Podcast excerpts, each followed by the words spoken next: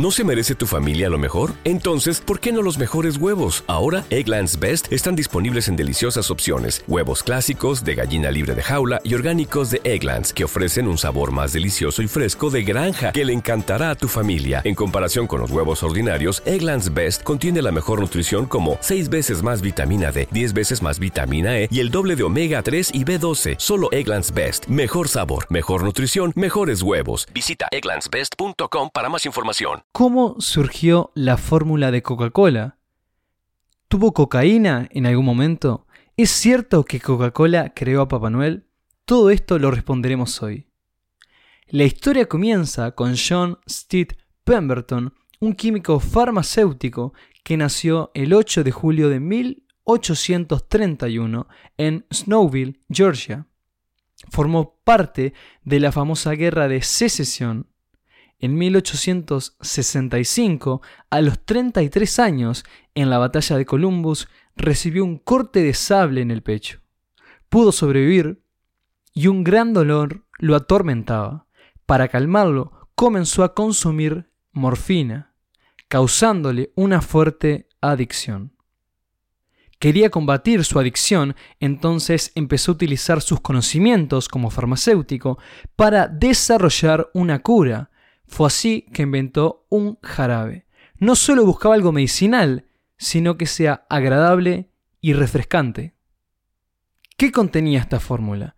Ingredientes como nuez de cola, un estimulante natural que por años en África Occidental se masticaba porque tenía cafeína, y al día de hoy la fórmula no contiene nuez de cola. El otro ingrediente tan controversial fue extracto de hoja de cocaína. Este jarabe lo llevó al centro de la ciudad, pidió que se lo dieran para probar a la gente, a los clientes, y se le agregó agua carbonatada o también llamada soda. Así comienza la bebida más famosa del mundo.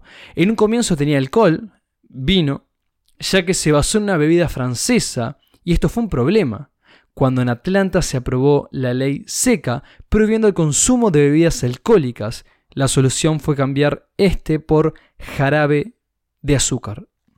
También llegó a tener 9 miligramos de cocaína por vaso, sin embargo, en 1906 se sustituyó para mantener el mismo efecto estimulante por café. El logo, junto al nombre y la letra original, fueron ideados por Frank Robinson, el contador de Pemberton. El nombre hace referencia a sus dos principales ingredientes, nuez de cola y hoja de coca. Tiempo después a que Pemberton introdujera la bebida, comenzó con problemas de salud, cáncer estomacal. Ya había gastado mucho dinero para solucionar sus temas de salud. Entonces vendió acciones de Coca-Cola a varios inversionistas.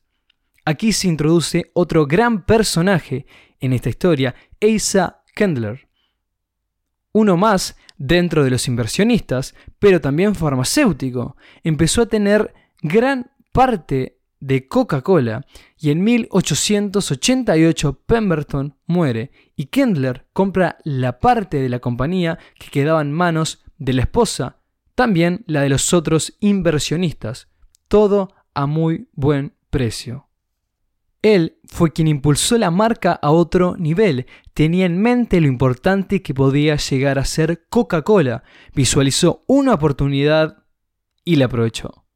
Pemberton no vivió el éxito de su producto.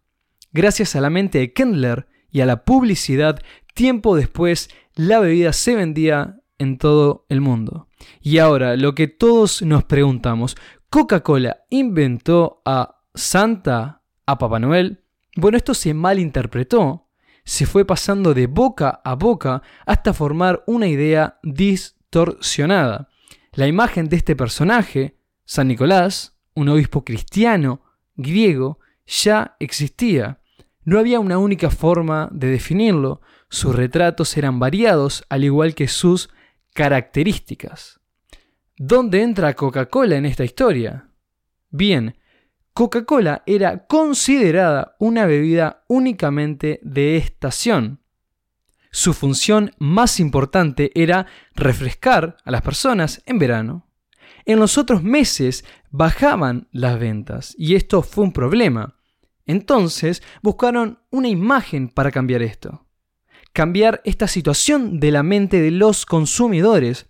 Tomaron a Papá Noel, lo modificaron a su gusto, con los colores rojo y blanco, y fue así que comenzaron con publicidades impresas con este personaje. En 1931 presentaron la primera imagen, Papá Noel con sus colores rojo, blanco, bebiendo una Coca-Cola. Para complementar esto, colocaron un slogan, la sed no conoce temporadas. Por esto es lo de Polo Norte, frío, invierno, ya no se tomaría la bebida únicamente en verano. Posicionaron la marca junto a la Navidad y todo lo que ésta promueve.